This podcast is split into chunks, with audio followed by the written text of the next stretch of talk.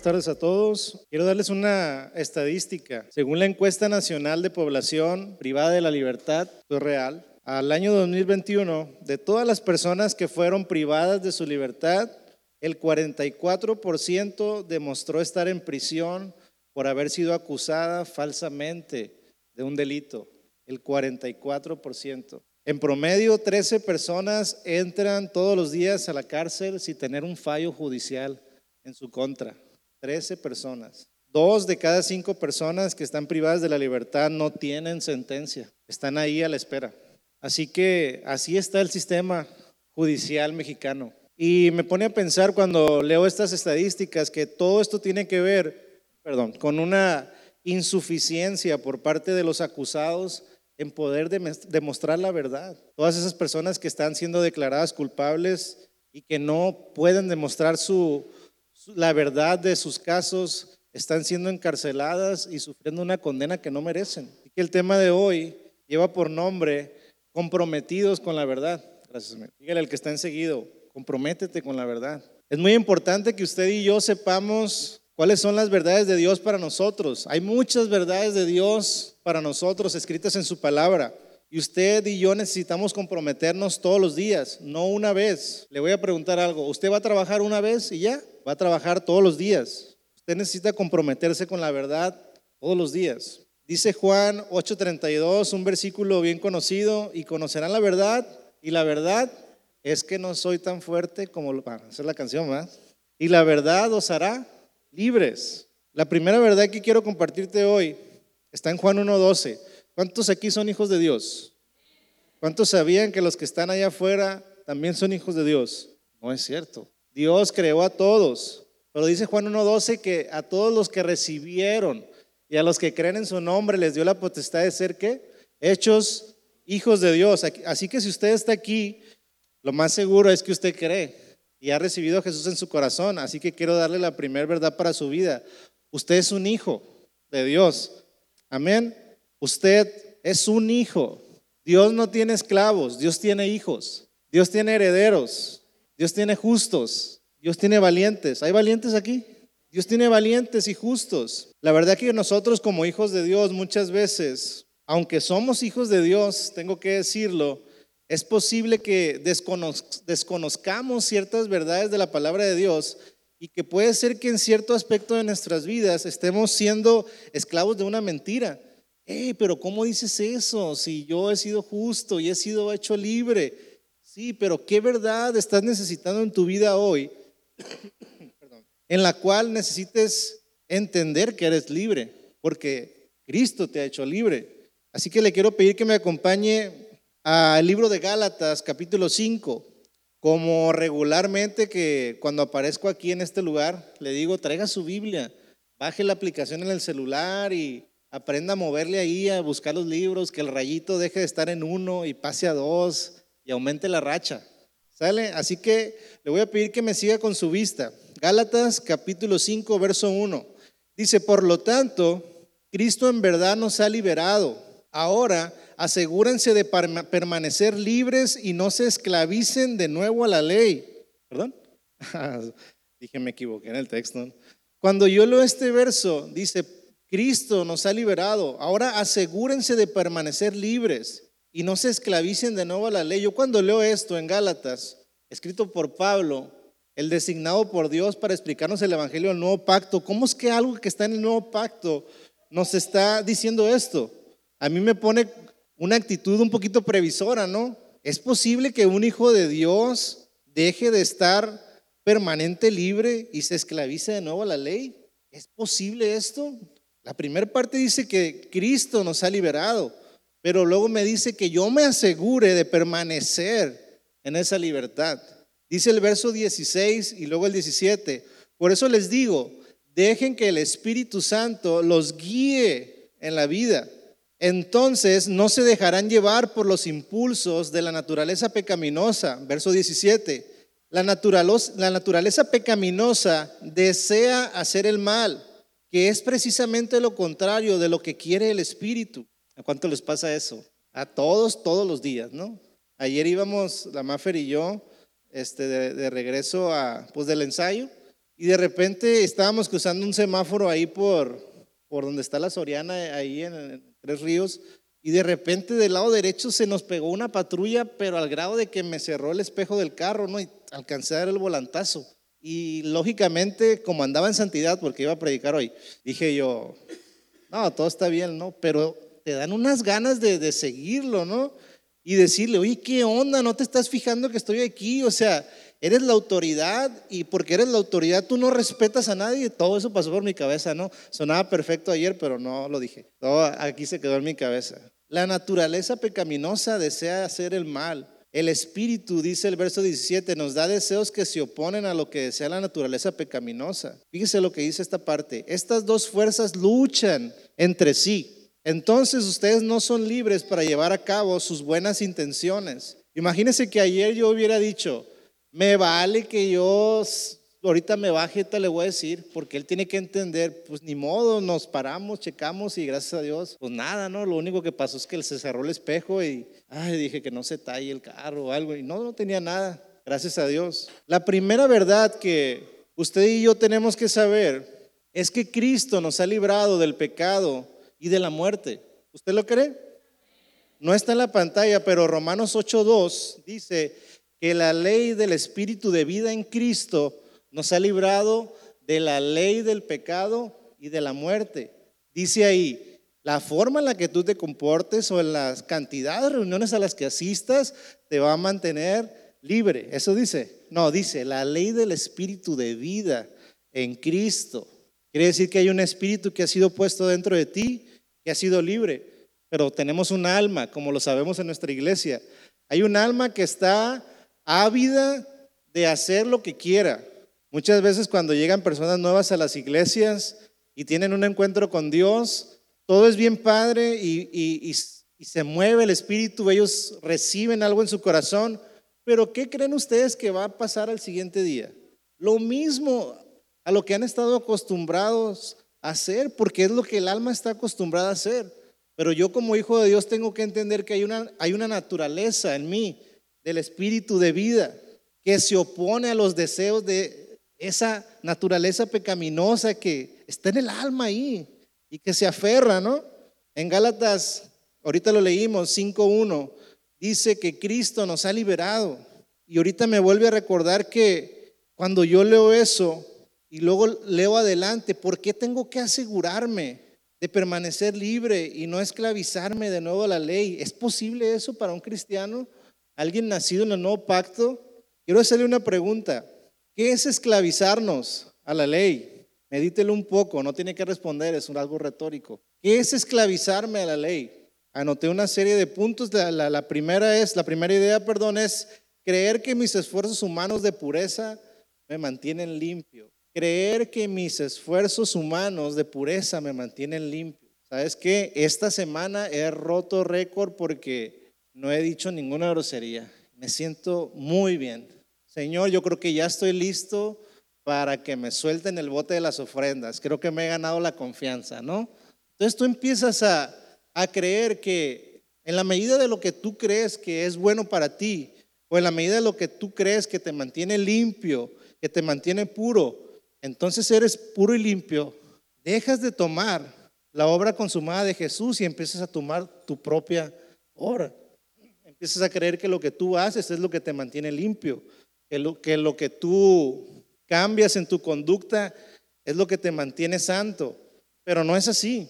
Lo número dos, hay una frase en las iglesias, en esta iglesia no, por supuesto, pero que me entristece mucho porque a veces, tengo que decirlo, a veces los pastores o los líderes sin darse cuenta abusan de la ignorancia de sus ovejas. Hay una frase bien conocida, si no sirvo, no sirvo. ¿Nunca han escuchado esa frase? Si no sirves, no sirves. ¿Qué onda? ¿Por qué dicen eso? ¿Por qué creen que la gente tiene un valor en función de lo que hace? No, es que este hombre sí resuelve, ¿no? de hoy, sí resuelve. Este hombre sí resuelve y te voy a decir algo. Tú no le puedes añadir valor a quien eres a través de lo que haces, pero sí le puedes añadir valor a lo que haces a través de descubrir quién eres en Cristo. Si tú entiendes que eres justo, si tú entiendes que eres valiente, si tú entiendes que eres amado, Entonces, lo que sea que tengas que hacer o lo que sea que te tengas que involucrar en la iglesia es un resultado de que tú entiendes lo que eres para Dios. ¿Ves la diferencia? Es de arriba hacia abajo, no de abajo hacia arriba. Te pregunto yo, ¿qué puedes hacer tú que impresione a Dios? Con una palabra creó la luz, separó el mar de la tierra. No hay nada que podamos hacer que asombre a Dios. Cuando escuches frases como estas, es que si no sirves, no sirves, tienes que involucrarte. No es cierto. No tienes que involucrarte para que Dios te ame, pero puedes tomar el llamado e involucrarte primero decidiendo tomar el llamado para tu vida. Y el primer llamado para tu vida es que te evangelices a ti mismo, que descubras quién eres en Cristo. Si tú no descubres quién eres en Cristo, vas a querer encontrar un valor a través de involucrarte en todo lo que puedas en la iglesia. No, fulanito se involucra en esto y en aquello, viene a todas las reuniones, da para esto, para aquello. Y el día que no des, el día que no hagas, el día que no te involucres, vas a seguir siendo quien dices que eres. No lo vas a hacer. Pero si tú dejas esa actitud y empiezas a descubrir quién eres en Cristo y descansas en su obra redentora, lo que sea que hagas, vas a encontrar un valor. Amén. Si pudiera definirlo en una línea, ¿Qué es esclavizarnos a la ley? Es endurecer nuestro corazón hacia la palabra de Dios. Cuando endurecemos nuestro corazón a la palabra de Dios, tu corazón se cierra a las promesas. Y eso es bien triste. Cuando un corazón se cierra a las promesas, es un corazón que se endurece y no muestra sensibilidad a lo que Dios está hablando. Y a lo mejor tú vas a decir, oye, pero yo un día acepté a Cristo, claro, y te vas a ir al cielo. Pero es muy probable que no disfrutes del reino. Así que te quiero animar esta tarde haciéndote esta pregunta. ¿Qué verdad de Dios necesitas llevarte hoy? Pregúntale al que está enseguida, ¿qué verdad de Dios necesitas llevarte hoy? Pero que se escuche, ¿no? Así como que, o prendemos la luz porque así como que se están durmiendo. ¿Qué verdad de Dios necesitas llevarte hoy? Mira, puede que haya algo que no conozcas y eso se entiende. Puede haber algo que no conozcas. También puede haber algo que hayas dejado de entender y eso se vale. Pero también puede haber algo que simplemente no crees y puedes ser esclavo de una mentira que no crees, de una verdad que no crees que te lleva esclavo una mentira, perdón. Por ejemplo, Malaquías 3:10 dice, no está en la pantalla, traer todos los diezmos al alfolí y haya alimento en mi casa. Lo interesante de esto es la segunda parte, ¿no? Dice, y probadme ahora en esto, a ver si no abriré las ventanas de los cielos hasta que sobreabunde. Está bien interesante porque Dios mismo te está diciendo, pruébenme en esto, pruébenme en esto, a ver si no es cierto que yo voy a abrir las ventanas de los cielos hasta que sobreabunde. A lo mejor tú eres el que toma la actitud, puede ser, no lo sé. Ves el bote y dices tú, cuando tenga voy a dar, cuando me sienta listo voy a dar. Hay un amigo pastor que tenía un dicho que se me hace chistoso ahora. No le hace que no le eches al bote, pero cuando pases ahí por, por tu lugar, dale una sobadita, ¿no? Conócelo así. Y, me acuerdo que decía, un día te voy a pegar un susto, ¿no? Nomás no te lo lleves, ¿no? O sea, échale algo. Y se me hace chistoso porque es cierto, tú no tienes que dar para que Dios te bendiga, pero Dios te está invitando a que, a que lo pruebes. Pruébame, dice la palabra. A ver si no es cierto que yo voy a abrir las ventanas de los cielos. Es una verdad que está puesta ahí. Tengo un amigo que en su etapa de misionero estaba en una reunión, traía 50 pesos en la bolsa y dice que él estaba escuchando Malaquías 3.10 y luego que Dios, si tú das, Dios te va a multiplicar al ciento por uno. Y dice que él traía 50 pesos en la bolsa y dijo, los voy a echar. empezó a hacer cuentas en su cabeza. Dijo, yo doy 50, a lo mejor de aquí me voy con 500, no sé cuánto, ¿no? Según en su lógica. Entonces echó el dinero al bote y se paró en la puerta de, la entrada esperando por su milagro, ¿no? Entonces la gente empezó a salir, se empezó a ir, se empezó a vaciar la iglesia y su milagro nunca llegó. Entonces él se fue bien agüitado porque dijo, ni para el camión me quedó, ¿no? Iba bien enojado a su casa. No es cierto lo que predican en esa iglesia, ¿cómo es posible que anden diciendo eso, que al ciento por uno y ni 50 pesos? Y que pateó una piedra y que de la piedra voló un billete de 50 pesos. Dice que en su corazón sintió que Dios le dijo, ahí están tus 50 pesos, llorón. Ahí están, hombre, quédate con ellos. ¿Qué es más importante, lo que tú des o la actitud con la que das? Totalmente. Dice Dios, pruébame en esto. No es, no es pruébame con 50 porque yo te voy a dar 500. No. Si tú dices que no tienes nada, es el mejor momento para que des. Ay, Señor, es que ahorita no tengo tiempo para involucrarme. Busca el momento para involucrarte en tu iglesia. Estoy muy seguro y convencido de que hay muchas verdades para nosotros que nos pueden recordar lo libres que somos. Verdades que nos pueden recordar lo sanos que somos. Tú puedes vivir esperando un milagro de sanidad y es muy bueno, pero también puedes vivir gozando de una salud eterna. Imagínate que nunca te enfermes. Puedes vivir también libre financieramente. No es lo mismo estar esperando un milagro para que tú puedas pagar la renta de tu casa, a que tú puedas creer en la promesa de que puedas tener tu cuenta del banco llena para que puedas pagar la renta de tu casa. Es diferente. Y las dos son emocionantes, ¿no? Porque cuando estás ahí, ay, ya casi juntos, ¿no? Las dos son emocionantes, pero estoy seguro que la del banco con la cuenta llena es mucho más emocionante, ¿no? Ahora, esto es un fruto. Y quiero decirte que si tú y yo a veces no estamos viendo el fruto que nos gustaría ver en nuestras vidas, entonces lo que tenemos que hacer es cambiar la manera de pensar en nuestro corazón y adoptar la manera de Dios de ver la vida. ¿Cómo ve Dios la vida? ¿Cómo ve Dios la vida? Ay, no manches, tengo que ir a hacer chorro de sanidades hoy. No, va a estar pesado el día. No, no, pues fíjate que se desató una guerra ya. Va a tener que ir a romperle la llanta a dos, tres tanques, no sé. O sea, Dios no está preocupado. Dios no está preocupado, ni está mendigando, ni nada. Dios está reinando. Las calles del cielo dice que son de oro. Ya quisiera un bache yo para llevármelo a la casa, para detener la puerta para que digan, mira que él tiene un bache de oro deteniendo la puerta de su casa. Dios está reinando. Y si algo te puedo animar es que tú adoptes y yo también adopte la manera en la que Dios ve la vida. En ocasiones cuando, cuando estaba escribiendo esto, mejor dicho, se me vino a la mente que a veces inconscientemente uno toma una mentalidad de tratar, una mentalidad de buffet.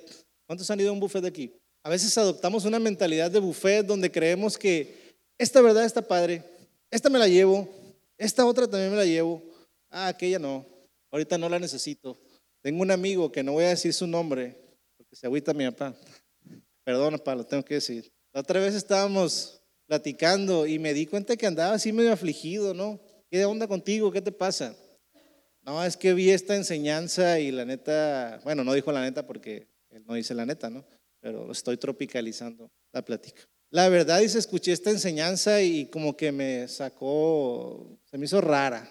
¿Y para qué la escuchas? Yo en mi mente, ¿no? ¿Para qué la escuchas? La mentalidad de Buffet es, voy a agarrar esta enseñanza de aquí, voy a agarrar esta enseñanza de allá y luego esta de acá. Lo único que vas a hacer es tener una campechana de mal contenido, que lo único que va a hacer es mantenerte lejos de tu libertad. No puedes solo tomar en nuestra vida cristiana no podemos solo tomar verdades aisladas o fragmentos de información. Necesitamos más que solo datos. Amén. Necesitamos más que solo datos para liberarnos. Ahorita que leíamos Gálatas, yo me acordé de Romanos 8.2 y lo que pensé es que muchas veces tenemos que agarrar los datos que aparecen en la Biblia y combinarlos. ¿Por qué dice esto? ¿Y acá por qué dice este otro? Tú tienes que agarrar los datos, combinarlos, unir los puntos y permitir que esas verdades de Dios te mantengan libre. Amén. Cambiar tu manera de ver la vida requiere que hagas un poquito más que solo escuchar una enseñanza aquí y una enseñanza allá. Necesitas conectar la información que lees en la palabra. Yo cuando preparo la enseñanza, muchas veces no me acuerdo de los versículos. Ay, será este.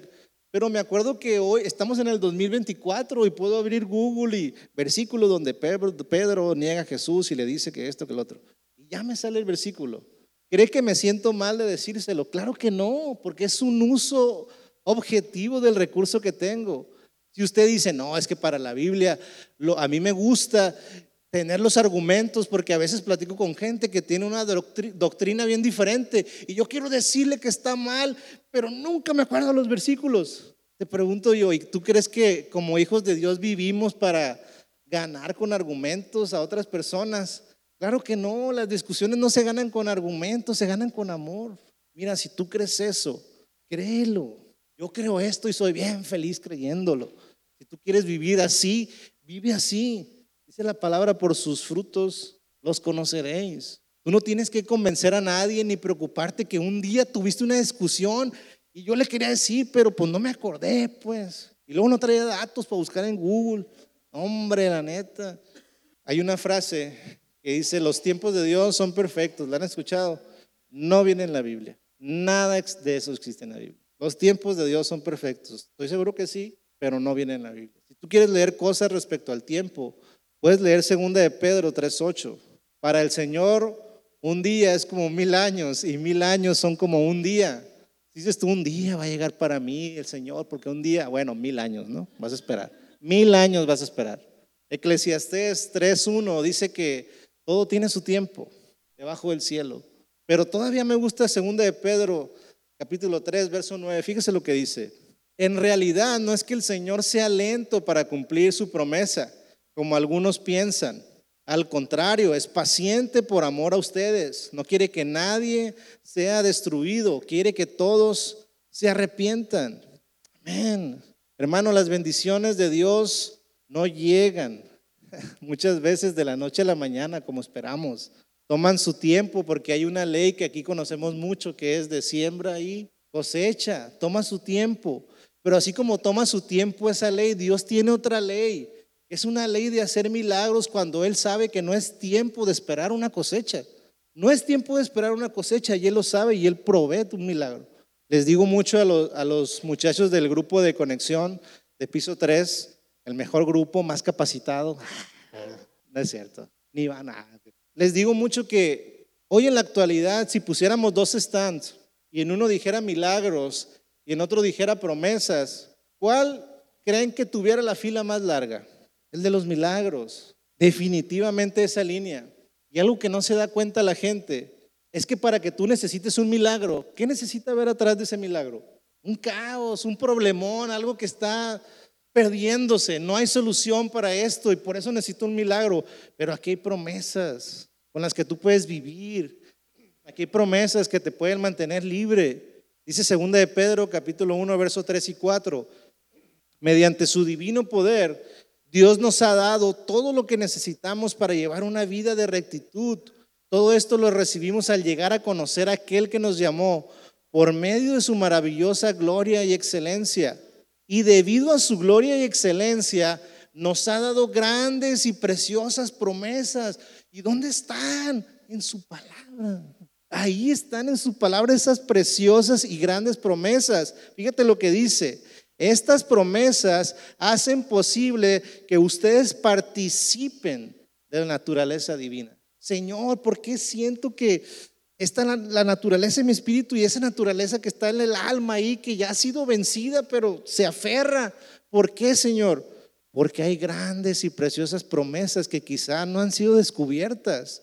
Hay verdades que están escritas en las palabras que quizá no estamos comprometidos con ellas. Este martes tuvimos reunión en el grupo de conexión, este grupo que les digo que es muy bueno, haciendo promoción ¿no? del grupo de conexión. Y les decía que muchas veces los cristianos, y me incluyo porque a veces puede sucederme, ¿no? Muchas veces vivimos engañados o viven engañados pero los que más viven engañados son los cristianos más perezosos. No es un regaño ni nada, ¿no? Estamos poniendo aquí la información, la palabra. Pero ¿sabes por qué viven engañados? Porque no están comprometidos con la verdad del Evangelio. Las buenas noticias, al parecer, no son tan buenas noticias cuando son promesas, pero sí son más buenas noticias cuando son milagros. Pero pues dijimos ahorita que para que tú necesites un milagro necesita haber algo ahí de crisis. Yo creo que cada uno de los que estamos aquí tenemos la responsabilidad de poder desarrollar un sistema de creencias. ¿Qué crees tú? ¿Tú crees que estás solo en tu vida?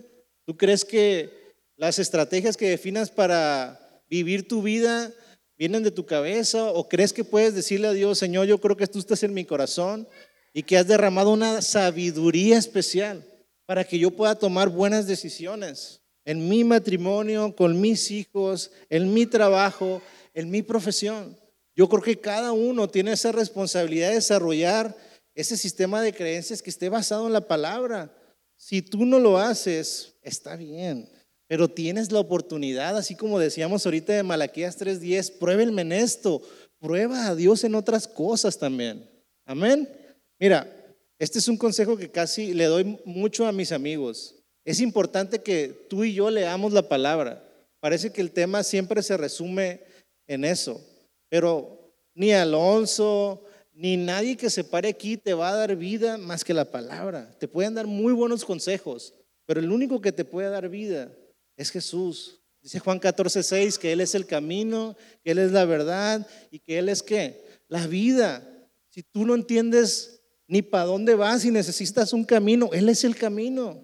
Si tú no sabes qué es lo que es verdad hoy en día, bueno, Él es la verdad y Él es la vida.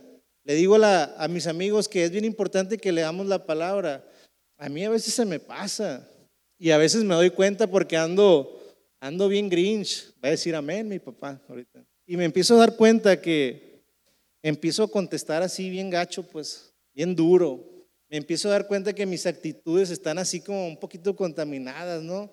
Y no es porque el Espíritu me dejó, nada, el Espíritu está aquí, pero mi alma empieza como que a tomar protagonismo, ¿no? Es importante que tú leas la palabra. Te voy a recomendar que leas un capítulo al día. Puedes empezar con Gálatas, con Efesios, con Tesalonicenses, pero lee un capítulo, un capítulo al día, cinco minutos, cinco minutos en la mañana, cinco minutos en la tarde y cinco minutos en la noche, el mismo capítulo, 15 minutos. ¿Sabes cuánto es 15 minutos de tu día?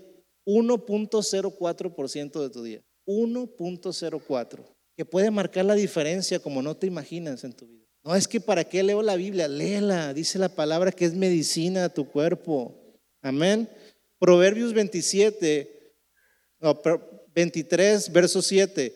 Porque cuál es su pensamiento en su corazón, tal es él. Tal es su pensamiento en su corazón. ¿Cuál es su pensamiento en su corazón? Perdón, tal es él.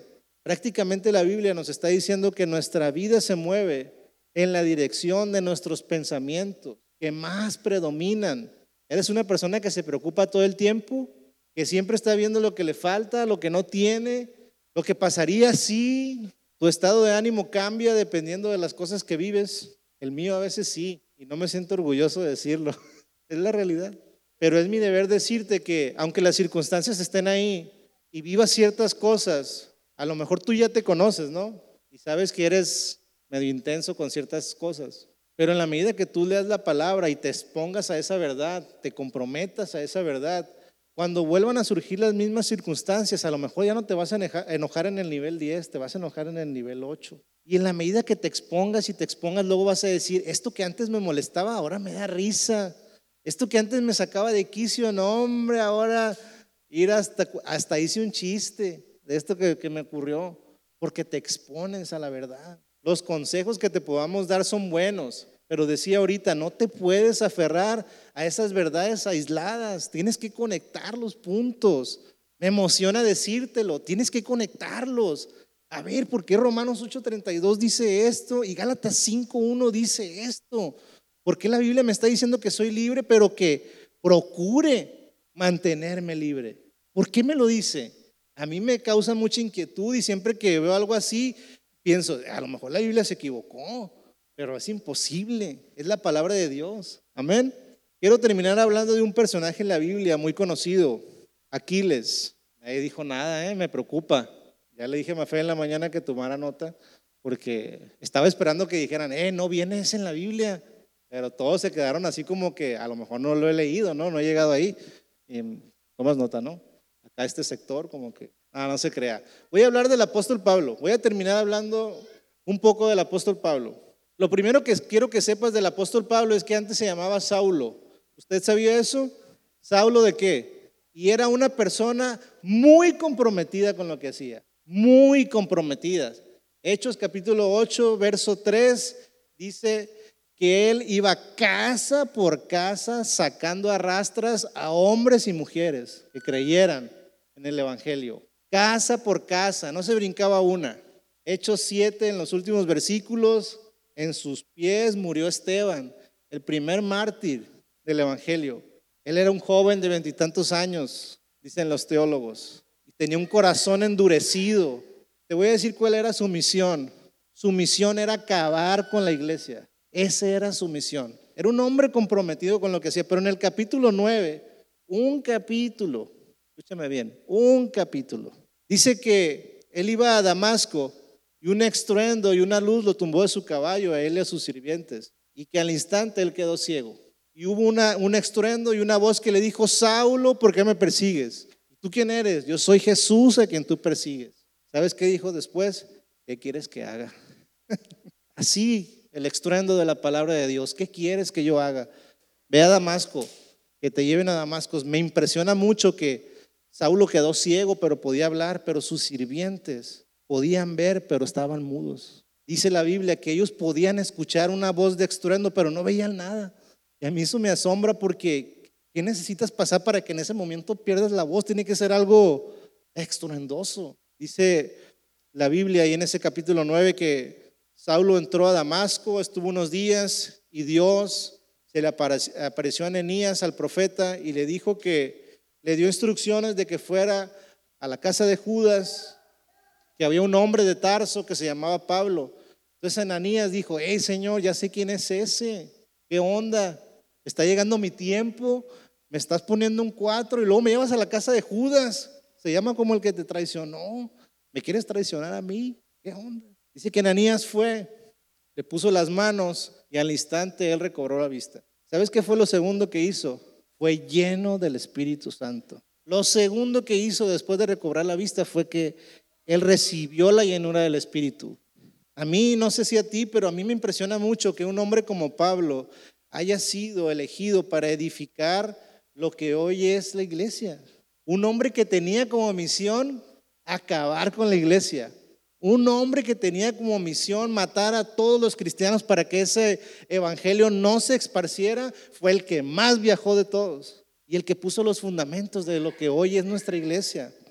Mira, solo Dios puede elegir y darle propósito a las personas. Solo Dios sabe por qué Él escogió a alguien como Pablo. Quiero darte un par de consejos que me deja esta conversión de Pablo que espero nos impulsen a todos a comprometernos con la verdad. Amén. El primero de ellos es que tu sistema de creencias necesita ser confrontado. A lo mejor hay cosas buenas que crees y a lo mejor hay cosas malas que crees. Pero lo primero que hizo Pablo, Dios con, con Pablo, fue confrontar su sistema de creencias. ¿A dónde vas?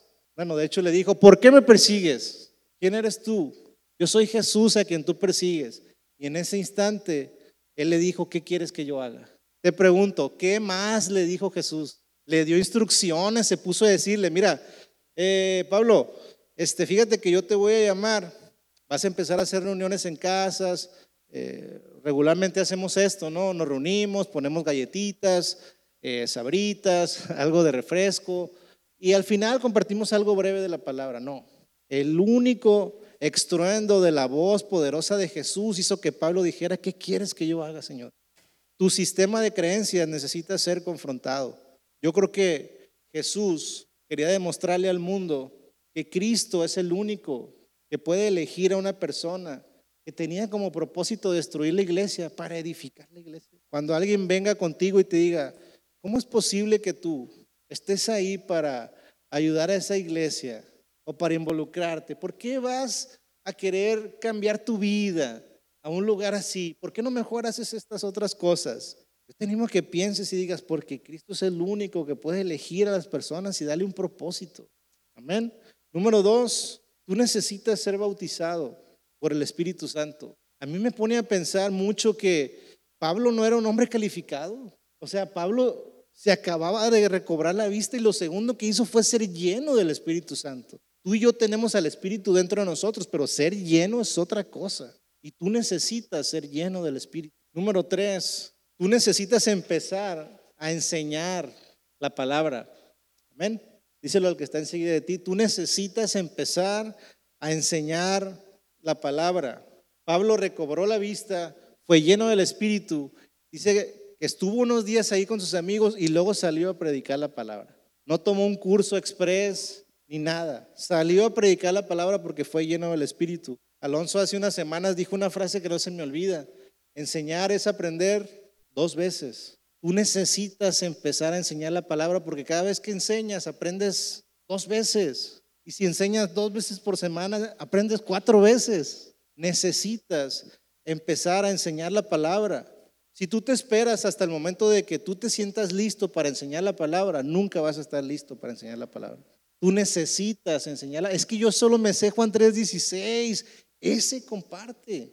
Tú no eres el encargado de decir lo que va a impactar en la vida de las personas. Dios habla algo a ti, Dios habla un mensaje a mi corazón, pero yo no soy el encargado de personalizar ese mensaje para cada uno, eso solo hace el Espíritu. Amén. Yo no pudiera estar parado aquí esforzándome para decir, ay, ojalá que los chistes le, entiendan los millennials, ¿no? Y los boomers, más o menos, y no puedo pararme haciendo eso, pero tengo que creer que el encargado de personalizar esa palabra es el Espíritu. Quiero que cierres tus ojos ahí donde estás. Vamos a orar juntos. Señor, te damos gracias en esta tarde porque estás en este lugar, Señor. Tu espíritu está inundando este lugar, Señor. Tu espíritu siempre ha estado en este lugar porque no es algo que vaya y venga, Señor. Sabemos como una fiel verdad que tu espíritu vive en nosotros. Señor, gracias porque nos desafías a comprometernos con la verdad. Nada nos va a cambiar, Señor. Ni las amistades cristianas a lo mejor pueden ayudar, pero nada nos va a cambiar más que tu palabra. Permite que el Espíritu Santo de Dios que está en este lugar ministre tu corazón. Así que te voy a animar a que te pongas de pie, así con tus ojos cerrados. Levanta tus manos. Ya estás aquí, eso viniste. Deja la vergüenza a un lado. Levanta tus manos y dile, Señor, gracias porque soy tu hijo. Y eso es el principio de todo, Señor. Dentro de mí ha sido depositado el espíritu de tu Hijo. Y no hay nada que me pueda separar de tu amor. No quiero esclavizarme a nada, Señor, que me aleje de ti. Permite que el Espíritu hable a tu corazón, Señor. Gracias por estar aquí. Gracias por estar aquí.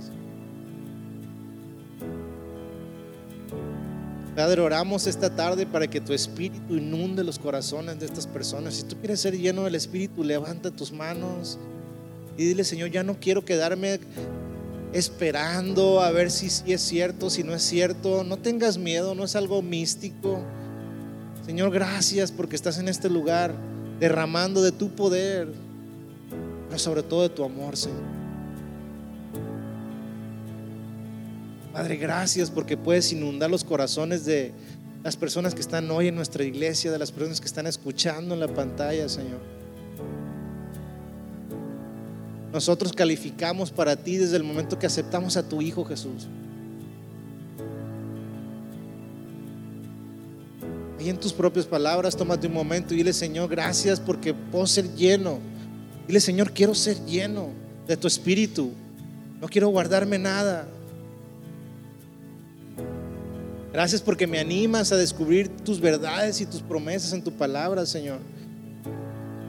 Tú no estás juzgándome, tú no estás demandando cosas de mí, solo quieres estar cerca de mí, Señor.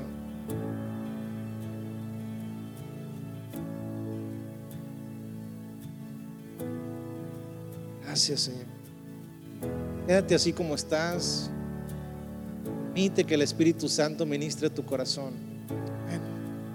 Gracias, Señor.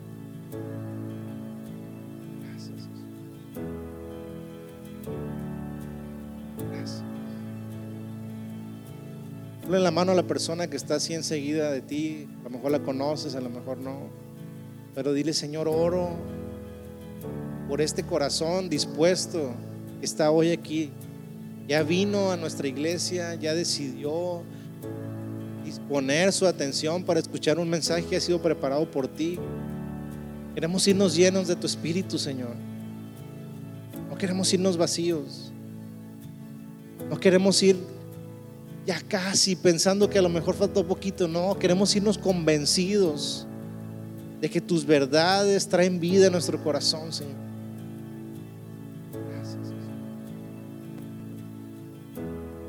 Quédate así, permite que el Espíritu Santo te ministre. Espíritu Santo, gracias porque estás en este lugar.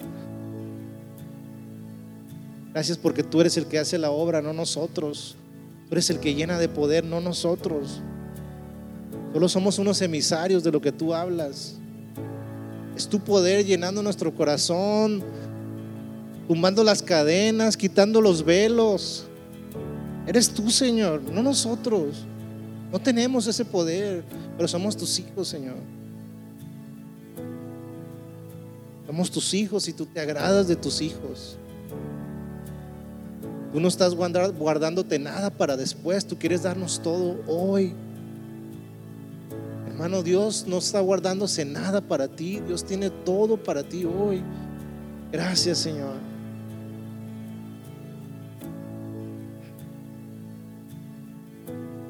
Gracias por tu presencia, Señor, que está en este lugar. Está reinando y gobernando en estos corazones, Señor. Gracias porque has puesto entendidos de tu palabra, Señor.